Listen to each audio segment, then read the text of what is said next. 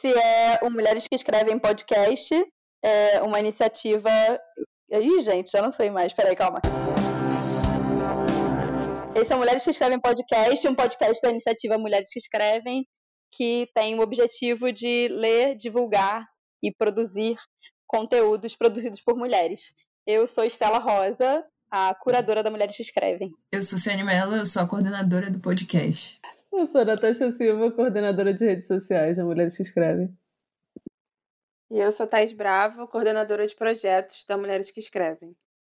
É, hoje é dia 19 de abril, nós estamos no meio da quarentena. A grande maioria das pessoas no Brasil completaram, por agora, ou vão completar ou já completaram 30 dias de quarentena, assim a gente espera.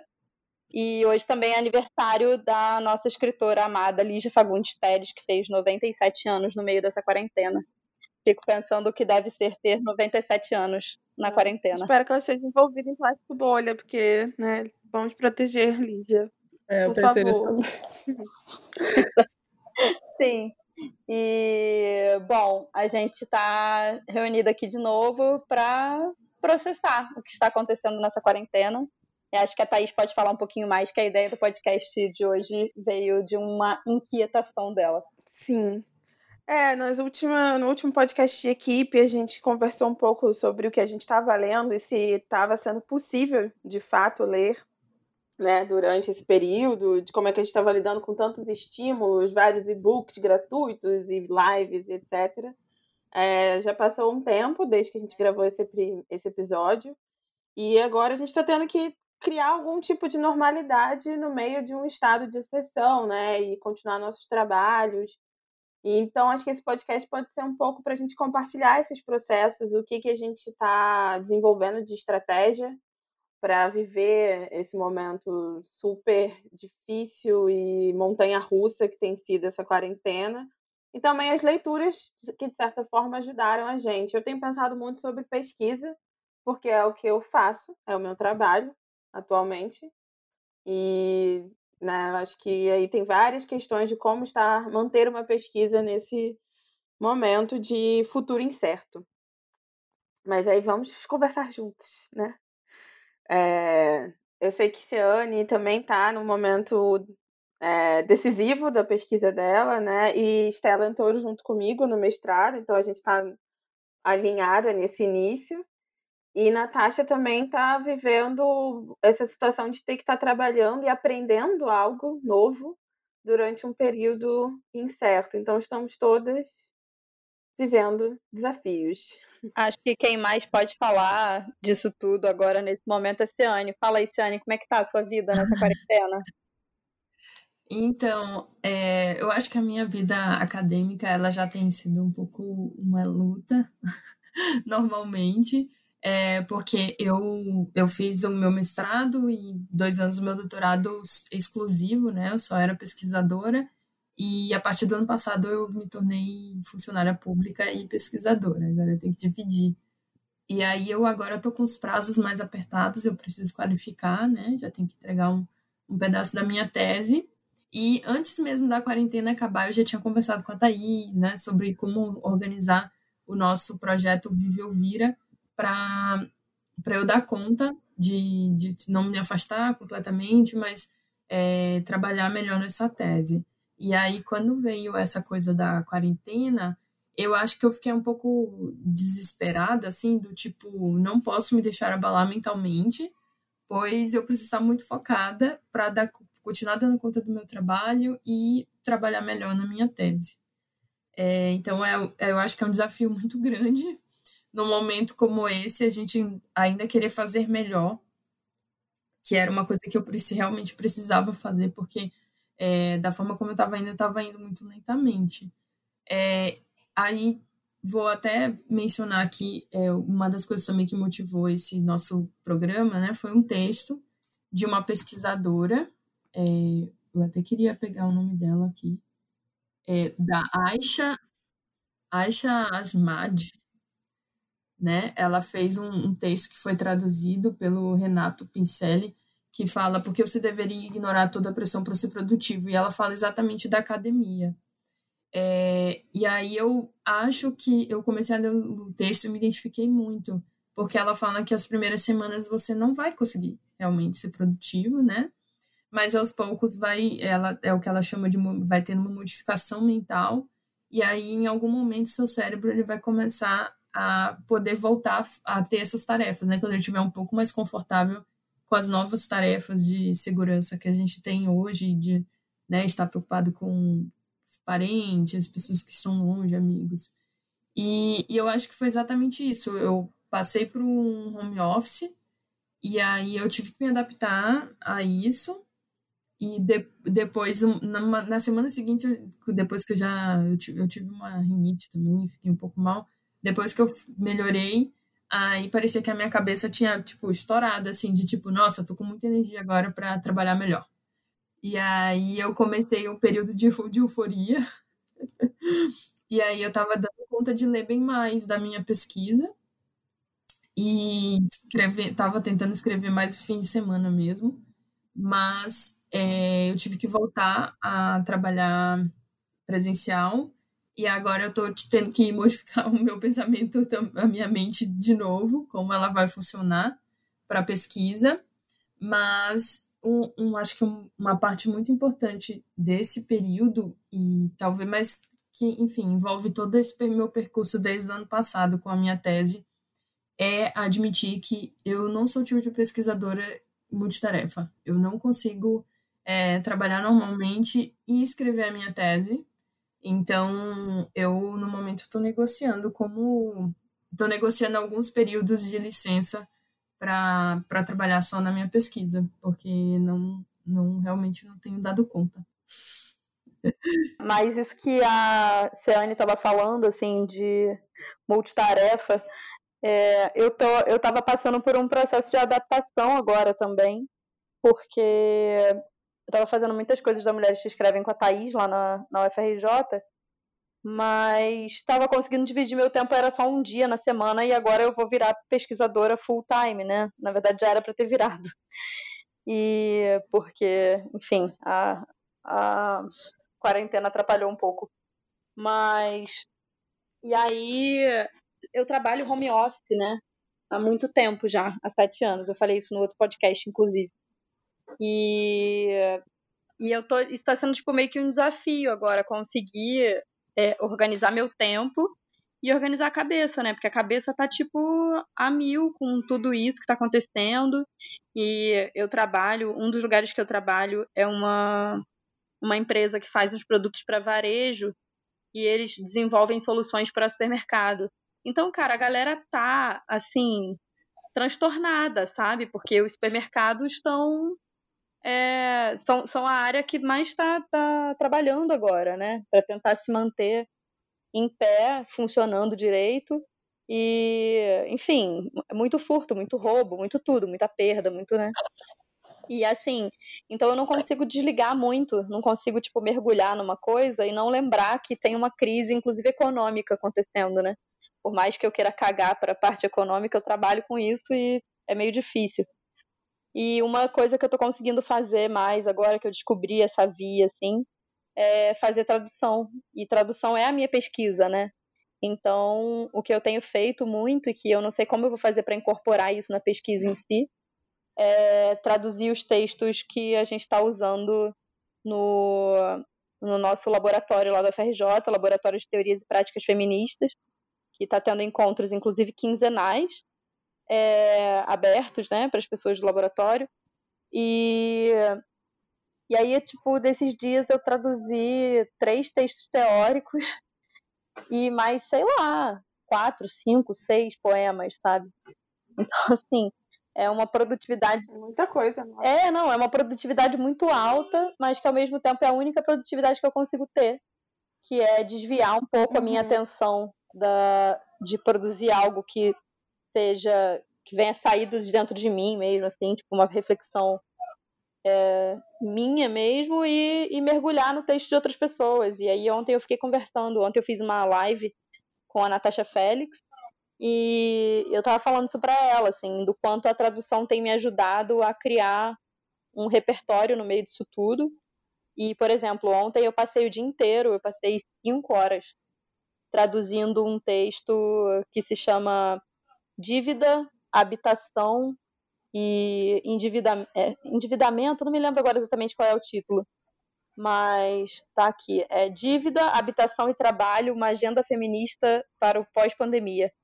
Então, assim, eu tô com a cabeça enfiada na crise do coronavírus quase que 24 horas por dia, tentando encontrar algum tipo de solução, assim, não solução, mas é, alguma reflexão que me tire dessa sensação de inércia absoluta, de espera, sabe?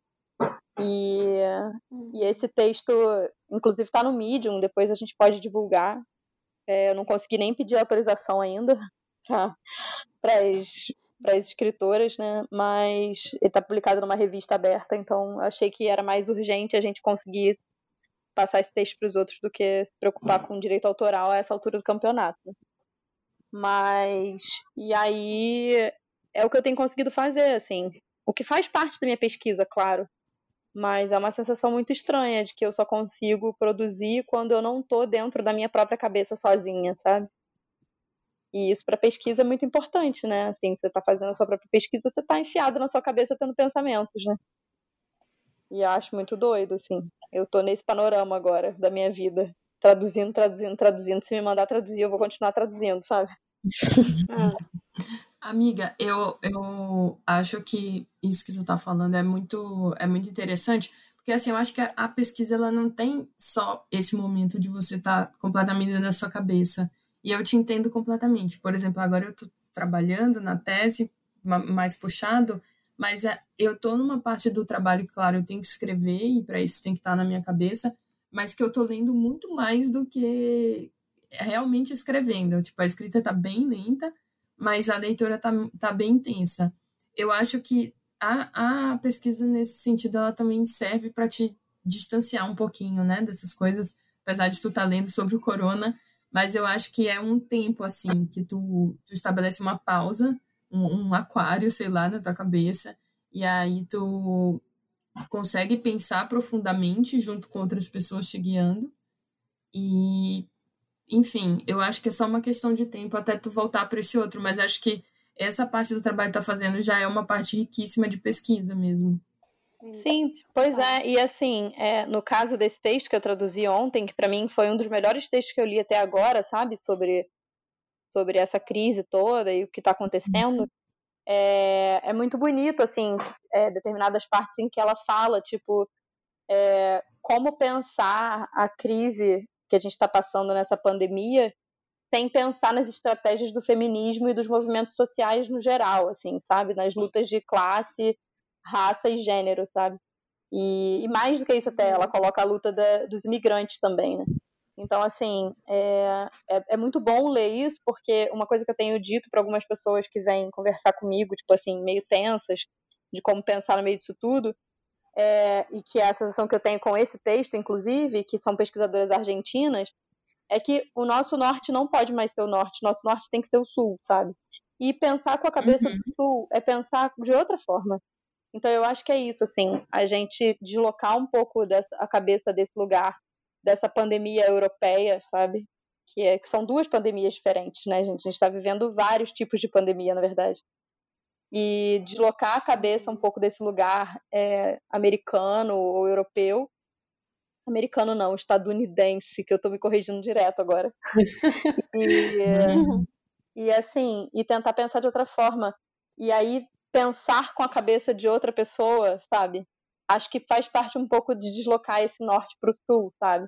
Que é isso, assim, pensar através da, da sua constituição familiar, pensar através da sua, da, dessa sua constelação de pesquisa, é, das pessoas que estão produzindo ao seu redor, e fazer mesmo um movimento de rede para conseguir se deslocar no meio disso tudo, porque senão a gente não vai conseguir. Como é que você tá, Thaís? É, eu tô mais ou menos, gente, não sei. Mas eu tô ouvindo vocês e pensando no texto que eu mandei para vocês e que a Ciane comentou. É, essa pesquisadora, ela, ela foi convidada para dar essas dicas, né, assim, de como de como assim, tentar continuar algum tipo de produtividade e ela é especialista em pesquisas feitas em lugares que estão passando por crises, por guerras, então ela deu conselhos sobre produtividade acadêmica em condições adversas, né? É, e aí, conversando com a Estela, a gente estava até falando que a gente já pesquisa em condições adversas antes da pandemia, porque pesquisamos no Rio de Janeiro, uma cidade que vive uma guerra, é, no Brasil, mas um, um país que está claramente atacando a ciência e a educação em geral. Então, né, a condição adversa já estava dada, só que a pandemia trouxe um componente de suspensão da normalidade ainda mais absurda e, enfim, acho que esse texto já teria sido propício para a gente antes da pandemia. E aí eu estava ouvindo a Estela falar, e até quero ouvir o que, a Natasha está pensando, porque a Natasha está mais à frente da gente na quarentena, então nossos tempos estão diferentes, né? É, que ela divide em três estágios, né? Segurança, é, modificação mental, segundo estágio, e o terceiro estágio é abrace o novo normal. E é bem pragmático até o texto, eu não sei se. Eu gostei muito de ler, ele me causou um certo conforto, mas eu não sei se a vida funciona tanto de acordo com esses conselhos, sabe? Acho que é, ainda mais no nosso momento, por exemplo, quem é bolsista, é, que vai parar de receber a bolsa em algum momento e que vai ter uma data para defesa e esses prazos não são tão flexíveis assim. É, então, é um texto bom de ser lido, mas também de ser debatido, né? O que eu sinto é que a gente está, eu, Ceane e Estela, talvez a gente esteja é, saindo desse primeiro estágio de segurança, né? E entrando para esse momento de mudar o, a nossa possibilidade de se organizar mentalmente nessa nova condição adversa, né? E aí uma coisa que o texto fala que eu gosto muito é assim, ignore tantas pessoas que dizem estar escrevendo artigo, artigos, quanto as que reclamam de não conseguir escrever. Cada qual está em sua jornada, corte este ruído.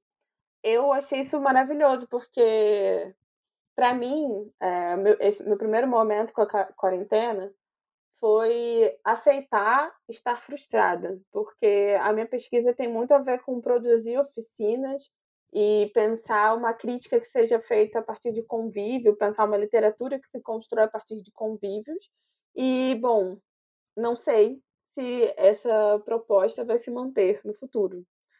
E a minha primeira frustração foi que a gente tinha oficinas agendadas, eu tinha muitos planos, muita vontade de estar no espaço de sala de aula, e isso foi tomado sem é, previsão de retornar. E eu não conseguia ficar tão frustrada porque eu ficava racionalizando, eu ficava pensando em como cada pessoa está vivendo uma condição adversa, muitas vezes muito mais adversa do que a minha, é, perdas menos simbólicas e mais materiais, enfim, eu ficava problematizando a minha frustração. E aí teve esse momento que eu tive que cortar o ruído e sentir o que eu estou sentindo e viver as minhas perdas, as minhas expectativas, os meus desesperos pessoais e aceitar esse sentimento, assim, lidar com isso, processar realmente o meu luto é, e, e, também aceitar estar nesse lugar que eu não sei, assim. E a minha pesquisa nesse, tem que continuar muito a partir desse lugar agora de uma incerteza e ver o que, que dá para continuar a partir disso, né? Então é desafiador pra caramba. Mas esse texto me ajudou muito a pensar nisso, assim, de primeiro cortar o ruído, conseguir me localizar dentro das minhas condições materiais, das minhas condições mentais. E depois também ela fala sobre esse, tipo, diminuir o ritmo. E essa parte eu gosto muito, de se tornar mais lenta, aceitar. É, cadê? Eu não sei, acho que eu perdi essa parte aqui mas ela fala uma coisa sobre como o nosso trabalho é pensar o mundo e o mundo está mudando. Então, o nosso processo de concluir alguma coisa, de ter certeza, de ter, né, ter teses sobre o que vai vir, vai ter que desacelerar mesmo. Vai ter que partir de um lugar do desconhecido, de conviver com assim essa total suspensão e eu acho que eu estou nesse momento de processar também, processar que para uma pessoa controladora beça e que gosta de estar tá sempre acelerada, fazendo muita coisa, esse é um momento de ser mais lenta e de aceitar que eu não tenho controle, assim, lidar com uma vulnerabilidade extrema. Sim. Como tá sendo para você, Natasha? Conta pra gente aí do futuro, como tá. Ai, gente, eu não quero desanimar vocês. É... Não, eu acho que. Bom, é aquilo. Eu não estou muito otimista, então, por favor, levem as minhas palavras com cautela. É... Eu acho que, assim, aqui o que está acontecendo agora é que depois de um período que todo mundo realmente se fechou muito em casa, os casos estão descendo e as mortes também. Então já está começando a se falar um pouco da volta ao normal, o que seria o normal, né? Que obviamente todo mundo sabe que não vai ser o normal que a gente está acostumado. Mas está começando a se falar nisso e não existe previsão, não existe uma previsão, não existem é, ideias de como vai ser isso, de como vai ser esse processo. Então, o que está acontecendo basicamente, eu pessoalmente estou vivendo isso de uma maneira muito. Eu espero que seja em breve, mas eu não sei quando nem como isso vai acontecer. Então, isso tem me deixado, na verdade, pior do que no início da quarentena. isso e tem Natasha, me... é... Uhum. Opa, desculpa. Não, eu ia te pedir para falar pra gente como é que tá no teu trabalho. Tipo, eles estão frenéticos, Exato. exigindo mais produtividade ou não? É, então, aconteceram duas coisas assim diferentes. Eu acho que foi uma reação meio é, não comum. Eu estou trabalhando agora numa empresa que for, fornece um produto digital, uma empresa de software. Então, o que eu faço é meio que program é, é programação. E aqui em Lisboa tem muitas empresas, muitas startups, assim, e rolou meio que um boom da, tecnológico nesse sentido, que agora com a quarentena está meio que morrendo. Então, várias empresas começaram a despedir gente, começaram a fazer layoff, porque são empresas estrangeiras que vieram aqui para Lisboa porque os salários são mais baratos e tal, né? Aquela coisa, capitalismo. E aí surgiu esse mercado e eles aproveitaram. Agora, com a quarentena e com a crise econômica que já está rolando, está começando a despedir. O que aconteceu estranhamente na minha empresa é que começaram a surgir vários clientes novos. Então, a gente começou a trabalhar muito mais ter acelerado mil vezes o processo que a gente, os processos que a gente tinha em mente e fazer coisas que são completamente fora do nosso, do que era o nosso normal. Então, para mim tem sido bem louco porque é uma carreira que eu não eu não tenho nenhuma formação nisso. Eu decidi mudar para essa área há um ano, basicamente. Então, ainda estou aprendendo. E eu estou aprendendo agora. Antes eu estava indo para o escritório e as pessoas lá me ensinavam no trabalho e tudo mais. É diferente quando você tem uma pessoa do seu lado, com paciência, te explicando como são as coisas. Agora eu estou fazendo isso por videochamadas, né? E é, compartilhando a tela e eles me mostrando o que, que eu tenho que fazer, o que, que eu não tenho que fazer. E tudo isso num cenário que tá todo mundo super estressado, sabe? Tá cada um no seu canto. E tentando lidar com isso da melhor maneira possível, mas sem saber como lidar, que é basicamente o que está rolando agora. Então, é um pouco. É, é muito Black Mirror, como. É, sabe?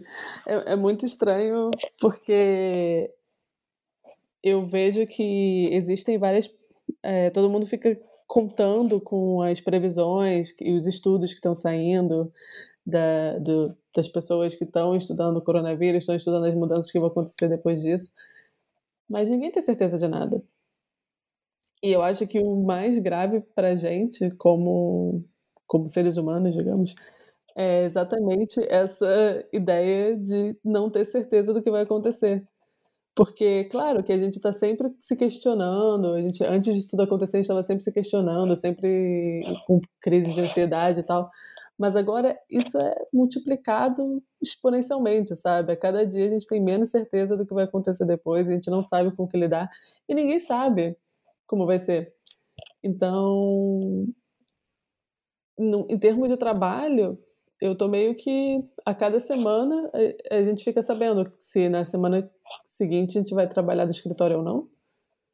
Se a gente vai continuar fazendo o que a gente está fazendo ou não, porque a gente tinha tudo planejado no trabalho de ah, esse, é, esse trimestre a gente vai fazer isso e agora a gente está cada semana é não mudou mudou gente mudou é, a gente vai ter que fazer outra coisa por causa do cliente tal por causa não sei o quê e enfim isso por si só já é estressante o suficiente para além disso eu particularmente acho eu tenho umas crises internas porque eu acho que eu deveria estar fazendo uma coisa não tão relacionada a esse universo tecnológico capitalista. Mas enfim, isso é um papo para outro outro é, momento. Acho mais ou menos, Natália, porque eu acho que é normal, acho que todo mundo está se questionando e tem muitas questões éticas nesse momento surgindo. É, acho que essa conversa sobre, ah, será que o que eu estou fazendo é, é o que deve ser feito nesse mundo agora, é o que faz sentido. Acho que muita gente está se perguntando, muita gente está se perguntando se o seu trabalho vai continuar sendo relevante depois de um período de pandemia. E, e muita gente está se questionando se o que a gente faz é, é enfim, né, como a gente pode contribuir de alguma forma para um mundo diferente do que gerou esse estado absurdo que a gente está vivendo. Né? Então, acho que é uma questão super pertinente, cara. Eu me pergunto muito isso, né? Eu pesquiso poesia, eu fico meio, cara, faz sentido esse rolê, sabe? Qual é o sentido do que eu pesquiso agora? Eu não sei. Acho que, que é uma pergunta que tá aí, tá para todo mundo. Isso tá me lembrando aquele meme maravilhoso, Quem Sou Eu de Tereza. Eu acho que é um meme que dá muito, é, dá muita conta desse momento que a gente tá vivendo eu tava aqui com a Ana, né, a minha roommate aqui, tipo, outro dia, e aí a gente lembrou disso, botou pra ver e ficamos rindo muito, assim, e era uma risada um tanto quase de nervoso, né, porque é isso, assim, quem sou eu de Tereza, essa aqui é Tereza, irmã de não sei o que, não sei, a gente fica fazendo um monte de cálculo e de repente tela azul e qual o sentido da vida, sabe?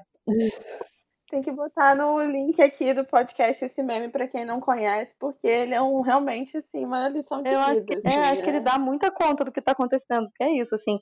E aí é muito bom porque é isso, o meme é. chega no momento que ele fala: "Ah, então tá, é marido". Ah, mas não tem a resposta aqui. Não tem a resposta. Quem sou a Tereza Cara, esse meme já é perfeito. É perfeito, assim. E, mas sobre isso de trabalho, Natasha, é, aconteceu comigo agora, né? Eu, esse cliente que eu estava falando, né? Que eu trabalho escrevendo sobre varejo. Eu trabalho escrevendo sobre prevenção de perdas. Então, assim, maneiras de minimizar. Nossa. É, maneiras de minimizar é, prejuízo dentro do supermercado. Não só supermercado, como, enfim, lojas de varejo e afins. E aí, assim, o que acontece é, o varejo fechou o varejo fechou, tá todo mundo trancado, ninguém tá vendendo. Agora tudo virou e-commerce. E os supermercados uhum. estão sofrendo é, perdas, né, e furtos assim de produtos que eles não imaginavam que iam sofrer, do tipo açúcar. E, e aí, cara, eu me peguei nesse dilema um pouco também, porque assim, eu por mim rouba tudo, sabe? Só que, ao mesmo tempo, eu tenho que estar tá lá, né, escrevendo e falando, tipo, olha, varejista, invista nessa solução aqui para as pessoas te roubarem menos. e aí é muito doido, assim, porque. Só que ao mesmo tempo, por exemplo, eles. Existem formas também do que o capitalismo consegue ter uma roupagem bonitinha, né? Tipo, desenvolveram um software que faz um, checklist de como a pessoa tem que limpar a loja, aonde tem que passar álcool gel, onde tem que ter as coisas. E o supermercado só começa a funcionar depois que eles preenchem todos aqueles itens, sabe? Então, assim, é uma coisa positiva, né? Que acho que podia ter um checklist desse na entrada da porta de casa, tipo, tira o sapato, passe álcool gel, sabe? Sim. E, e, assim, muito complicado, porque é um desenvolvimento de uma tecnologia espetacular, assim, incrível, que resolve uma porção de coisas, mas que ao mesmo tempo, tipo, eu fico me perguntando várias vezes sobre isso, assim, sabe? Tipo, o que, que eu tô fazendo? Enfim, tive corte de salário, sabe? É, é todo um, um rolezaço, assim. E. Uhum. Só que ao mesmo tempo está me dando espaço para voltar a pensar na minha pesquisa. E da mesma forma que a Thaís, que estava falando que a pesquisa dela é sobre construir em comunidade, né, os encontros e tal, tipo, a minha pesquisa de tradução, eu estava falando com a minha orientadora, morrendo de rir. Falei, bom, eu escrevi um projeto de pesquisa que eu quero seguir adiante e que pensa a tradução como caminhada. E aí eu falei para ela, kkk, né? Ora, ora, olha onde estamos agora. Uhum. Falei, cara, a minha pesquisa sobre caminhada, kkk. Eu só tô com saudade de andar na rua só, sabe? Ai, nem fala, cara. E aí. Nem fala. É, e aí eu falei isso pra ela, a gente ficou rindo. Ela falou que. Aí, o que acontece? A minha orientadora, que é a Luciana de Leone, é uma pessoa muito sábia nesse lugar, assim, da pesquisa. É, semana passada, ela deu uma aula pra gente, assim, a Thaís estava junto comigo também vendo ela falar. E ela deu uma aula, assim, uhum. foi tipo, eu comecei a chorar, assim, sentada aqui olhando pra cara dela, porque, tipo, ela tava conversando, falando com a Drica, Drica Madeira, que é uma pesquisadora também da FRJ, é, orientando a da, da Elo Buarque e tal, e aí a Drica tava falando que ela tá nesse processo igual a Oceânia agora, de ter que escrever a tese, e que ela se pegava se questionando o tempo inteiro se o que ela estava fazendo era relevante, que ela estava muito nervosa com isso e tal, e começou a chorar. E aí a Luciana, muito tranquilamente, virou para ela e falou assim: Drica, o negócio é o seguinte: escrever tese é muito difícil, é muito sofrido. É, você está se perguntando se o que você está fazendo é relevante ou não nesse período agora do coronavírus. Ela, o que você tem que se perguntar é o seguinte: não é se é relevante ou não nesse período, é se é relevante ou não a sua pesquisa. E é só isso. Deixa o resto para lá. Sabe? Tipo, pensa na sua relevância em relação à sua própria pesquisa. Continua fazendo o que você tem que fazer. É, a gente sempre vai se questionar dessas coisas. Vai ser mais difícil agora? Vai, mas assim, vamos lá, sabe? E aí ela deu um. Assim, cara, foi muito emocionante ela falando, sabe? E, e falando, tipo, se tiver que chorar, chora sim. Cria um grupo de apoio com seus amigos, conversa, fala, abre seu coração e vai fazendo. Se tiver que parar para escrever sobre o coronavírus, para, escreve sobre o coronavírus, sabe? E, tipo assim, faz o que você tiver que fazer para fazer a sua tese. E aí ela contou uma história, assim, né? Que quando ela escreveu a tese dela, ela estava grávida e a Helena, que é a primeira filha dela, nasceu no meio, assim. E aí ela foi falar com um dos caras que estava na banca. E aí chegou para ele e falou assim: "Ai, ah, espero que você goste da minha tese, mas poxa, né?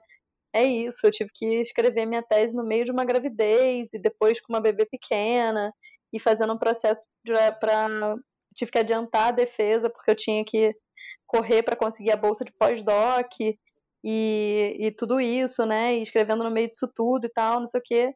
E aí ele virou para ela e falou assim, cara, você escreve, você não tem que pensar assim que poderia ter sido melhor. É que você conseguiu fazer uma coisa estando grávida, tendo um bebê, tendo que adiantar a sua, a sua data e ainda assim você conseguiu escrever uma tese, sabe? E aí eu fiquei pensando muito nisso, assim, tipo, como a gente fica sempre pensando que podia ser melhor, né? Que poderia ser um melhor momento, que a gente poderia estar tá fazendo de outra forma e que às vezes é simplesmente não. é isso. A gente vai ter que fazer e, e, e não é uma questão de produtividade, né? É uma questão de relevância pra gente mesmo, assim, acreditar no que a gente faz, sabe? A gente tá aqui, tipo, gravando um segundo podcast de equipe a gente não teve essa produtividade em outros momentos, sabe? E a é gente está precisando, sabe? A gente está precisando se juntar para fazer isso. Então a gente vai fazer o que a gente precisa. E se isso vai resultar em produtividade ou não, a gente vai ver depois, sabe? Amiga, eu achei essa fala perfeita, é. porque, assim, eu já passei dessa fase de me perguntar sobre a relevância da minha pesquisa. E, assim, apesar de, sim, eu acreditar no potencial dela, eu, sinceramente, já aceitei a irrelevância da pesquisa já total, assim, ela é relevante para mim, sabe? Não como talvez algo que vá mudar alguma coisa no mundo, que vai ter um, um impacto, mas para mim, como pessoa, é algo que eu faço questão de estar tá executando essa pesquisa, de estar tá pensando sobre essas coisas que eu penso no meu doutorado. Então, eu acho que é, é isso, assim, eu, eu acho que eu nem falaria, ah, pergunta da relevância da sua pesquisa e ponto. Não, pergunta da relevância dela para você. Porque, no mínimo, ela tem que fazer sentido, né? É, mas foi exatamente isso que ela falou. Ela falou assim, tipo, não é uma questão da relevância mundial da sua pesquisa. É uma questão de se a sua pesquisa é relevante ou não. É só isso. Não, não, não isso, ficou, isso, ficou, claro na tua fala, assim. Eu é. só tô repassando. Pois é. E, e outra coisa que eu queria falar também, que eu acho que que acho que pode ajudar as pessoas, porque me ajudou numa madrugada insone, que foi eu tava, eu acordei com insônia uma madrugada dessa aí, acho que tá todo mundo passando por isso, né? E aí eu peguei, aí fui contra os meus princípios, peguei o celular. Peguei uhum. o celular e fiquei mexendo e tal, e aí entrei naquela aba descobrir, né? E, e aí entrei no Instagram, apareceu um negócio no Instagram para mim de uma ilustradora chamada, vou ver o nome dela aqui, Melody Hansen, a arroba é The Melody, e aí ela tinha ela tinha postado um negócio que era assim, escrito em inglês. Processar é também uma parte de criar. E aí eu li isso e fiquei assim, cara, é isso, né? Eu, eu não tô parada, eu tô processando. É muita coisa para processar. E, e, e, aquilo me deu uma paz de espírito, assim, eu cheguei a compartilhar aquilo de madrugada, algumas pessoas vieram falar comigo depois. É, ontem eu falei isso com a Natasha Félix, ela falou, nossa, eu vou botar isso aqui num post-it, né, para quando me dá esse desespero eu lembrar que é isso, que num momento como esse, em que tantas coisas estão acontecendo, em que a nossa cabeça está se adaptando, que nem esse texto fala, sabe? Processar também faz parte de criar e de produzir, sabe? A gente precisa processar para conseguir criar qualquer coisa. E, enfim, eu tenho pensado muito nisso também, assim, para tentar me tranquilizar no meio disso tudo. Que, tipo, a gente tem que se reconhecer um pouco na pausa também. E deixar, deixar decantar, sabe? Eu falo isso muito quando eu dou oficina de poesia, assim. Cara, tipo, te, aconteceu uma coisa que você achou super relevante, que você acha que cabe como tema de poesia, anota e tal. Mas deixa o negócio decantar dentro de você, descer, sabe? Ver o que sobra. Tipo, deixa o negócio passar, sabe? Passa na peneira para ver o que fica, sabe? E eu acho que processar é um pouco isso também, dentro desse caos todo, sabe? Enfim, tô reflexiva. Tava empolgada no começo do podcast, agora tô hashtag reflexão. Oh, meu Deus. Porque tem também, o humor muda. Eu ainda me sinto nessa. Meu humor muda 30 vezes no mesmo dia. E como eu tenho vendas em peixe também, então, assim, eu tenho DR sozinha, comigo mesma. Eu, assim, sério, é, me sinto vivendo 48 horas a cada dia, pelo menos 48 horas. Então, acho que é normal isso da gente. Às vezes eu tô eufórica. Eu já dancei J Quest na cozinha muito animada nessa quarentena. então, às vezes eu tô eufórica, do nada choro. É isso, fico mudando. E acho que faz parte de processar, né? Sim. Também se permitir sentir, né? Sim. Eu achei o trechinho do texto que eu tinha destacado que eu tinha gostado muito e acho que combina com isso que você falou, Estela, do de processar. Posso ler esse trechinho? Claro. É um parágrafo assim. É assim: mais do que nunca, precisamos abandonar o performativo e abraçar o autêntico. Modificar nossas essências mentais exige humildade e paciência. Mantenha o foco nessa mudança interna. Essas transformações humanas vão ser sinceras, cruas, feias, esperançosas, frustrantes, lindas e divinas, e serão mais lentas do que os acadêmicos atarefados estão acostumados. Seja lento, permita-se ficar distraído, deixe que isso mude o modo como você pensa e como você vê o mundo, porque o nosso trabalho é o mundo. Sim, total. Eu acho isso muito lindo, assim. Sim. E acho que é isso aí, de se permitir processar, porque realmente está todo mundo muito acelerado, né? E acho que isso é parte do problema, inclusive. Sim. Eu acho que tem, é uma coisa até que aparece na fala da Natasha, ela falando do, do trabalho. Eu acho que quando tudo isso começou, as pessoas pensaram: ah, daqui a 15 dias a gente tá na rua, de volta. É, eu percebo isso no meu próprio trabalho. Então, tem uma ideia de tipo ah, tem algumas demandas menos urgentes agora por conta disso, né? Muita coisa tá parada, mas a gente pode adiantar o nosso planejamento. tipo, não, o nosso planejamento caiu, tipo, caiu por terra. A gente não. Mas é, ainda tem aquela ansiedade de, tipo, semana que vem tudo tá normal e a gente ainda tem que entregar as coisas que a gente teria que entregar na próxima semana. E não é bem assim que funciona. Nesse texto ela fala, né? De tipo, vai ter gente que vai começar essa quarentena como se fosse uma maratona. Mas as pessoas estão achando que é isso, assim, que elas vão correr duas semanas e depois elas param, elas voltam para o ritmo normal, para a caminhada, e não é. A gente não sabe quanto tempo vai uhum. correr. Então, é, eu, eu gosto muito disso que ela fala, de, de começar devagar mesmo, né? É, e seguindo nisso aí que a. Que... Fala, Natasha. Não, e que eu, eu só ia lembrar também, porque existem agora também ideias, né, de que, obviamente, a gente já sabia que as coisas não iam voltar ao normal imediatamente depois disso, mas agora as previsões também são de que podem haver novas ondas dessa doença depois disso passar. Não sabem mais se essa doença ela deixa as pessoas verdadeiramente imunes e por quanto tempo deixa imunes. Existem todas essas questões que estavam sendo solenemente ignoradas também, porque a gente não queria pensar nisso, né? Era uhum. verdade. E agora que está chegando a um certo final em alguns lugares na China, já está começando, foi onde começou tudo isso, na China já está voltando a uma certa normalidade. Agora está todo mundo pensando, então, gente, o que a gente vai fazer se isso acontecer de novo? E, e isso é o que quebra, eu acho. Eu acho que isso é o que tem quebrado muitas pessoas nesse processo da quarentena. Porque a gente consegue se preparar para a ideia de, ah, vamos passar um mês e meio, dois meses em casa e depois a gente vai voltando lentamente ao normal. O que a gente não consegue se preparar é para a ideia de que o normal não existe mais. E a gente tem que criar um novo normal agora criar novas interações, criar novas maneiras de existir. E isso é o que tem quebrado as pessoas, porque nós gostamos também de rotina, querendo ou não, né? A gente não gosta da rotina Sim. de ficar preso em casa, mas a gente gosta de ter segurança no trabalho, ter segurança de, ah, eu todo dia acordo às sete da manhã, eu vou lá, pego o metrô, chego no trabalho às nove e tá tudo certo volto para casa e tal. E agora não vai ser mais assim, a gente não tem mais essa, nem essas pequenas seguranças. Se a gente vai pegar o metrô, a gente vai estar tá pegando o metrô pensando, esse cara aqui do meu lado ele tá me espirrando porque ele tá com alergia ou porque ele tá doente. Então, sei lá, eu acho que é, tudo isso tá forçando a gente a, a quebrar a nossa cabeça no sentido de o que é relevante agora para mim? O que é relevante para o mundo nesse momento? Será que é realmente o que eu estava fazendo antes? Será que o que eu estou fazendo, o que eu estava fazendo antes agora tem que ser redirecionado?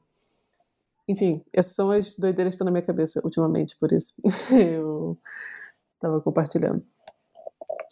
É, o, esse texto que eu traduzi, que é esse negócio da uma agenda feminista pós-pandemia, né?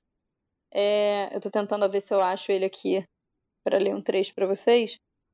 Que ela fala, ela fala bastante disso, assim, dessa coisa da, do isolamento, né, da, da quarentena, como isso está se dando, como isso vai ser feito, como isso vai ser desfeito, né?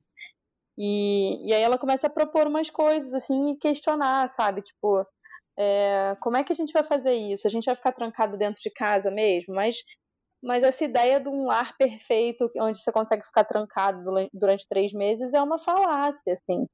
Tipo, não, tem pessoas que estão morrendo porque estão trancadas dentro de casa, né? Sofrendo agressões e tal. E aí ela começa a propor umas outras formas de, de viver a quarentena, e isso eu achei muito interessante, assim. Que é essa ideia de que você pode viver as coisas em, em pequenos bairros, em pequenas comunidades, e ela, e ela defende muito esse lugar da comunidade, sabe? Então, eu acho que uma das coisas que eu tenho tentado pensar muito é sobre como fazer esse, esse processo de reabertura, ou como a gente vai lidar com isso tudo, é que a gente vai ter que ter cada vez mais responsabilidade com a nossa própria comunidade, sabe? Então, entender que comunidade é essa, aonde a gente vai conseguir furar a quarentena, porque daqui a um tempo isso não vai ser mais possível ficar desse jeito. Não vai ser mais uhum. possível porque não é, não é saudável mesmo, assim. As pessoas precisam se contaminar, inclusive, né? Eu fico me lembrando do, dos anos 90, assim, quando eu era criança, que é isso. Minha mãe me levou para ficar brincando com uma coleguinha que tava com catapora, sabe? A gente precisa se lembrar que isso existia, que a gente precisava se contaminar, sabe? Isso é muito doido, a gente se esquece dessas coisas. É só não, é porque eu, eu só tive catapora com 12 anos, então. Ai, amiga, que horror. É pior do que ter criança. Mas, mas é, é mais perigoso. Pois é, foi péssimo. Mas olha que eu cresci dentro de uma escola, não foi nem que a minha mãe tentou me proteger. Não sei o que aconteceu, só com 12 anos que Imunidade Não, pois forte. é. rolou. Não, eu convivi com muitas crianças que tiveram catapora e rubéola até conseguir pegar a catapora, sabe? E, e é isso, assim, era uma coisa do tipo, essa necessidade dessa imunização e tal. E eu acho que a gente vai desenvolver novas formas, assim como era, como pensar isso hoje em dia é um, um tanto absurdo, né? Essa era uma maneira de sobreviver também. E, e eu acho que a gente vai começar a desenvolver é, essas, essas estratégias mas para a gente conseguir desenvolver isso, a gente vai precisar abandonar outras e largar modos de funcionamento é muito difícil. Muito difícil, porque é onde você se segura, né? A forma como você funciona. Então, assim, a gente vai ter que abandonar esses modos de funcionar e entender como a gente vai constituir novas, novas comunidades para conseguir conviver. É, o que, que a gente pode fazer, quanto tempo você precisa ficar dentro de casa até você conseguir se deslocar para ver uma pessoa que você não aguenta mais não ver. Isso vai começar a acontecer, uhum. sabe? E não é uma questão de, ai, tá furando quarentena para fazer churrasco. Não, é uma questão de sanidade mental, sabe? Nossa, sim, com certeza. e assim, eu tenho visto muitas pessoas julgando essa coisa de furar quarentena, né? Tipo, ah, não sei que absurdo, as pessoas estão furando a quarentena. Cara, é óbvio que a gente tem que ficar encerrado dentro de casa, mas, cara, a gente não sabe o que o outro tá passando, cara. Sim. A gente não sabe, tipo, sei lá, você não sabe se, tem, se a pessoa que tá furando a quarentena perto de você tá furando a quarentena para ver o pai ou a mãe que tem 80 anos e ela tem certeza que a morte tá muito mais perto agora, sabe? Enfim, são umas coisas assim, de umas urgências que, que vão precisar ser pensadas e a gente vai ter que abandonar esse modo de funcionamento quase policial que a gente tem e que está se impondo pela sociedade, sabe? A sociedade está se tornando policial. A gente está sendo policiado agora. Total. E assim, a gente vai aproveitar para surfar nessa onda e policiar todo mundo também? É isso que a gente vai fazer? A gente vai de novo embarcar na onda do capital e sair policiando todo mundo. Sair, tipo, acusando as pessoas, você furou a quarentena. Cara, sabe? É, eu tenho me incomodado muito isso com, com, essa, com esse policiamento, assim, acho que está sendo construída uma narrativa bem ruim a partir disso, e acho que, de novo, né, tá caindo no moralismo, quando, na verdade, a gente está num campo de questões éticas, de questões que não existe mais um certo ou um errado. É, parece que o vírus é. Ele sabe, né? Ele tem esse julgamento humano uhum. de quem está fazendo a coisa por motivos certos e quem está fazendo por motivos errados. E isso, isso é um problema porque a gente fica cada vez mais longe de construir coletivamente soluções. Sim.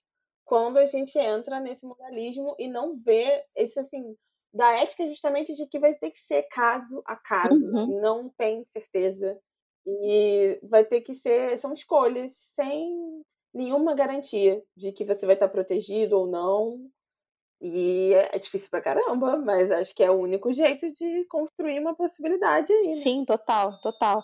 Não, e aí sim, é, eu, tô, eu consegui abrir aqui o texto, tentando chegar no pedaço que ela fala, que é um dos, tre um dos trechos que ela fala, é, o título é assim: A leitura feminista do trabalho torna-se uma chave anti-neoliberal geral. E aí ela começa a falar dessa, dessa construção coletiva mesmo, é, de como a gente vai precisar questionar esse, esse encarceramento, né? Porque é isso, assim, pro, pro, uhum. pro capital tá lindo encarcerar todo mundo dentro de casa e falar assim, olha, você tá dentro de casa, agora você não precisa mais gastar uma hora no ônibus, então é mais uma hora que você pode produzir. Olha que bom. É. Sabe?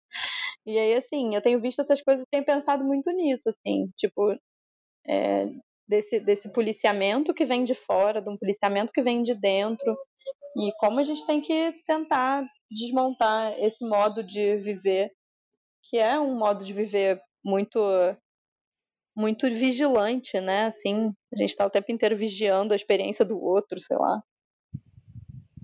Enfim, viajei, viajei, gente, viajei. Eu acho um tema muito polêmico, amiga. Eu vou, eu vou me abster, porque eu, eu acho que eu tenho uma posição levemente contrária. Amor. Pai, ninguém previa isso, né? Que... Ninguém ia imaginar, né?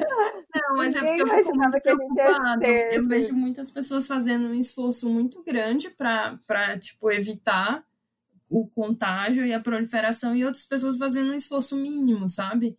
Então eu ah, acho não, que é claro. eu entendo que, é, que mas não, é, tipo, mas não é isso, mas não é disso que eu tô falando, você entende? Não, eu, eu entendo o que você está falando, mas assim, eu acho que é um movimento natural a gente começar a ter esse olhar de tipo, pô, olha ali o vizinho e tal.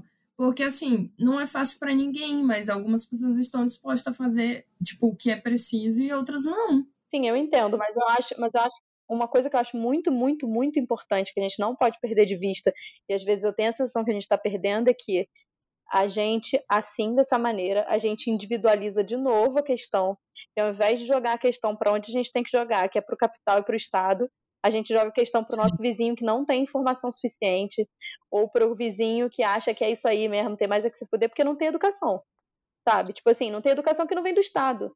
O Estado não diz fica em casa, entendeu? Então, uhum. Então, assim, a gente olha pro cara que tá fazendo churrasco, é claro que a gente fica puto, porque eu queria estar tá fazendo churrasco também. É um misto de, de inveja com injustiça, sabe? Que eu sinto. E uhum. assim, só que, cara, a gente tem um presidente dizendo que é pra ir pra rua. Então, assim, eu acho que é uma outra coisa, sabe? Tipo, ao invés de você tentar, porque eu tava na feira aqui domingo passado, de máscara, e aí eu fui falar com um cara que é o mais próximo nosso aqui, que é um mineiro que vende queijo, e a gente é amiga dele. E aí eu falei pra ele, bota máscara. Ele, ah, pra quê? Aí eu comecei a conversar com ele. Falei, cara, pô, sabe, tu tá aí vendendo queijo pras pessoas, imagina se tu tá com alguma coisa passa pra alguém, imagina se alguém passa pra você, não sei o que. E, tipo assim, uma coisa que a gente não tem tido mais disposição de conversar até. A gente vai ter que construir em comunidade, gente. Porque a gente tá completamente abandonado pelo Estado. Sabe? Uhum. A gente tá. A gente, a gente tá, sei lá, gostando do Witzel, sabe? tem alguma coisa muito errada. É foda, né? Aí que você sabe que a coisa saiu do controle. Não. Você estar no Maranhão, você estar no Maranhão com a caravana Flávio Dino desviando respiradores para poder chegar até aí é maravilhoso, amiga. Só que assim, tipo, não é, existe um abandono geral. E aí, nessa hora que eu fico pensando Sim. nisso, sabe, desse estado policial, é, é, o Estado está terceirizando até isso, sabe? O Estado está terceirizando o Estado policial, entendeu? Ele está pedindo para as pessoas policiarem a vida dos outros. É, na verdade, não, aqui, aqui isso não tem acontecido. É, eu acho que é mais um movimento, tipo, involuntário da, de, desse nível de preocupação da gente não saber, é, tipo, qual é o nível real do problema, né? É invisível. Uhum. É, mas, assim, a gente teve um, um, no meu caso, o Flávio Dino, um governador que tomou medidas muito, com muita antecedência. Antes mesmo de ter o primeiro caso confirmado aqui, ele já tinha fechado escolas, é, enfim, tomado algumas medidas de proteção e o nosso estado está entre os que mais cresce, cresce mais rápido. E, e ele mesmo já falou que ele não ia colocar a polícia na rua para verificar se os estabelecimentos estavam fechados, que ele falava que era uma questão de consciência social, mas agora está no nível de que a, inclusive os jornais cobram se a polícia não vai investigar quem está abrindo e quem não está. É, então acho que acho que a sociedade fica um pouco louca também com, com isso, assim, exigindo sim. essa resposta, mas é porque a gente não, não sabe lidar. Sim, sim, mas o que eu digo é isso, tipo assim, o Estado ter um papel é, policial é uma coisa, sabe? A outra é a gente transformar a nossa experiência geral de tudo numa experiência de policiamento, sabe? Uhum. Porque a gente está policiando a Exatamente. produtividade, a gente está policiando se a pessoa está bebendo na quarentena, a gente está policiando se a pessoa tirou uma foto assim acessado, a gente está policiando tudo, cara. Porque a gente está dentro de casa trancado e é isso, a gente está se comportando como aquele arquétipo maravilhoso da velha que fica na janela. Entendeu? Sendo a janela no Instagram, no caso, né? Mas é isso. É. Olha, eu moro em condomínio, então a janela é a janela mesmo. Enfim, mas eu desviei completamente o assunto nessa pauta, foi mal. A gente sempre é assim. É, mas acho que a gente pode deixar aqui no, no link do podcast o meme, né, do, da mãe de Tereza, obviamente, necessário. Talvez seja a melhor reflexão para esse momento. Eu acho. Acho que é aqui mais, eu acho que é a mais produtiva e potente reflexão sobre a quarentena. E também os textos que a Estela traduziu e esse que a gente mencionou dessa pesquisadora, assim, porque eu acho que é uma grande conversa mesmo e em aberto, com muitas Sim. discordâncias e incertezas. Sim, é, e eu acho que é isso, assim, é, é um momento que a gente vai ter que aprender a discordar, é um momento que a gente vai ter que aprender a pensar de outra forma, enfim, que a gente vai ter que aprender novas formas de, de, de viver mesmo, gente. Porque tá, é isso. Apertou o botão de reset, deu game over aí na partida anterior e bora. Novas, novas fichas, porque senão, senão é melhor Uhum. desistir. A gente não vai desistir, porque faz parte do ser humano não desistir, então. Uhum. Mas eu posso ler um trechinho de uma carta que eu traduzi, Claro. Sim. que é de uma escritora é, espanhola chamada Maria Sánchez, e ela, ela tem uma newsletter, e aí ela, a, newsletter dela chama M, e, e ela tá escrevendo umas cartinhas que ela dá o nome de pedra. Então essa é a pedra quarta. A pedra quarta ela mandou, eu acho que em janeiro, antes de da pandemia é, acontecer na Europa. E ela já estava falando de uma coisa, porque é isso, né? Parece que existe uma, uma aura que vem, né? A gente estava conversando sobre isso, que parece que a, a pandemia e a crise, ela só radicaliza uma coisa que já estava se dando, né? E, e aí ela fala assim, Uhum. é difícil se reconhecer na inação, na pausa, no silêncio. Passo por uma rajada de transformações, mudanças e outros ritmos que meu corpo ainda não consegue assimilar e arrasta. Não posso evitar de me sentir culpada por perder tempo, por não fazer nada, por não aproveitar as horas livres que tanto esperava. Custa romper com o que você carrega nas costas e começar a dizer que não, a ser consciente de que precisa parar, tornar possível outro ritmo, entender que não se pode ter tudo e que não é um problema. E aí, esse é tipo, o primeiro parágrafo da carta dela, assim, antes da pandemia. Ai, que lindo. Ai, amiga, bota essa carta no Medium também, que a gente É? bota no Sim, sim. Eu quero Por ter, favor. Bota- é, eu quero ter essa carta. ler. na frente ela fala assim, é, no que bate lá dentro, algo que parece minúsculo e que não tem importância, mas surge como um sinal e nos avisa, nos avisa. Uma intuição inata, uma semente que sempre está a ponto de germinar. Gosto de pensar no corpo, em, seu, em seus avisos, nas coisas que beliscam a cada um de nós, mas são temas universais. E aí, assim, ela vai falando disso, assim, da, essa, eu gosto muito dessa imagem de uma semente que está sempre pronta a germinar, sabe? Porque é isso, tem que pensar que tem sempre uma coisa para sair daí, sabe? Tentando, tentar ter uma visão positiva, mas não, não inocente, sabe? Algo vai sair disso tudo. Sim. Se serão os seres humanos ou É, não, também- não sabemos. É, porque também tem essa coisa do tipo, aproveite a oportunidade. Que oportunidade, caralho? É uma pandemia. Eu odeio também esse tipo de discurso. Porém, também acho que a gente tem que se esforçar para ver isso não só sobre um viés de escassez, mas também de potência, sabe? Quais são, o que, que a gente pode se transformar a partir desses conflitos éticos, dessas convivências forçadas, dessa vulnerabilidade absurda, assim, né? Isso como um exercício mesmo, como uma tentativa. Sim. É. E aí, gente? É isso, né? Estamos terminando na reflex- reflexivas, inconclusivas. Eu acho bonito terminar sem concluir, né? Porque é isso.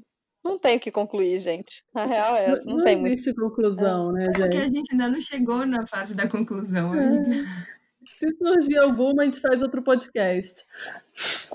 É, é bem possível que a É, gente não, continue. alguns, eu É, acho. a gente continue fazendo podcast, porque eu É. acho que é, eu tenho eu tenho ficado feliz assim de perceber que a nossa noção de produtividade, né, ela está sendo completamente é, atacada. E assim, tipo assim, ah, o que que é ser produtivo, né?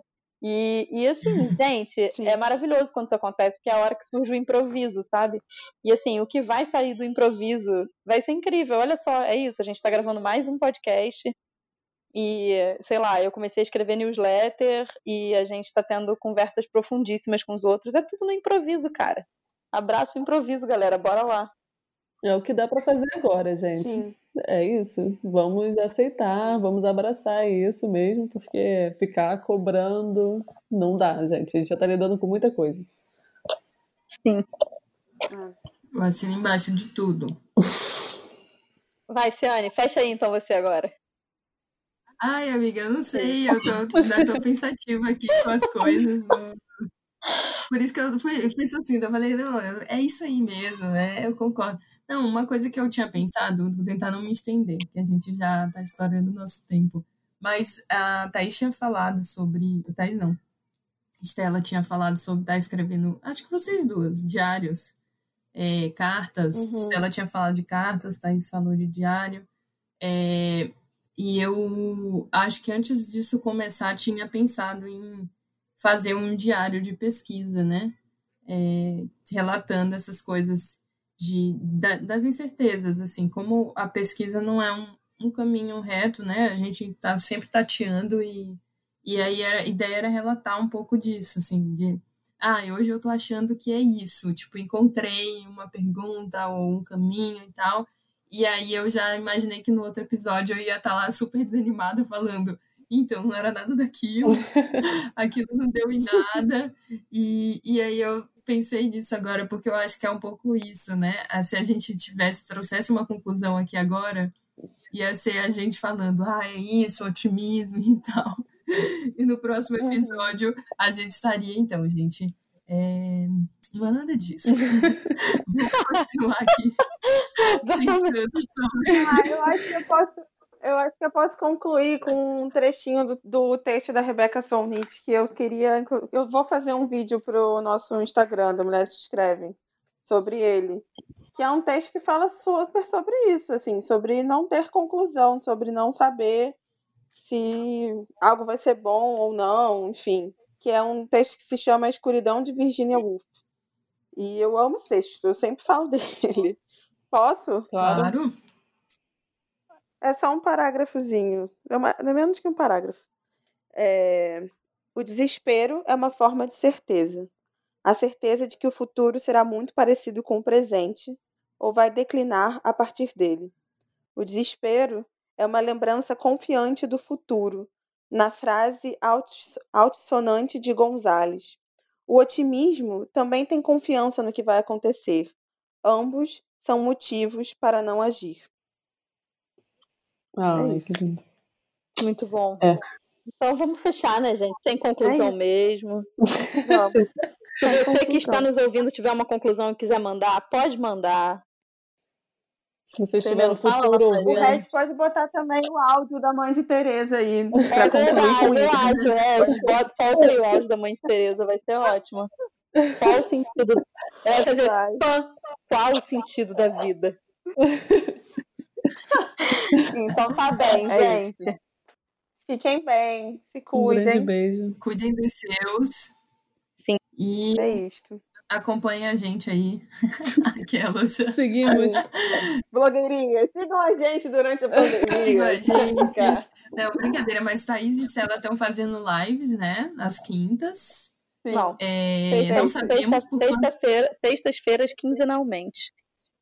Ah, eu achava que vocês tinham feito na quinta. Produtividade em, em ritmos possíveis. Sim, é, a gente é. Em ritmos possíveis. Ah, acho melhor. Não é uma garantia que terá sempre ou por muito tempo, mas é, sigam o nosso Instagram, vocês saberão. É, e a gente também vai postar, a Thaís vai, vai postar esse, esse texto, né, da Sonic que ela falou. É, eu já postei um texto da Carmen Maria Machado. E a gente está postando algumas coisas que a gente acha interessante compartilhar nesse momento com vocês. Isso aí, gente. E, e como sempre, marquem a gente nas publicações, é, divulguem o podcast, hashtag MQPodcast. Sigam a gente no Twitter, Instagram, Medium, Facebook. A gente está fazendo o que é possível por lá e espero que vocês estejam com a gente também, construindo essa comunidade para a gente sair desse troço com um pouquinho de sensação de acolhimento também, né? Sim. Então tá é bem. É isso. Beijo, é gente. Beijo. Tchau. Tchau. Tchau. Tchau.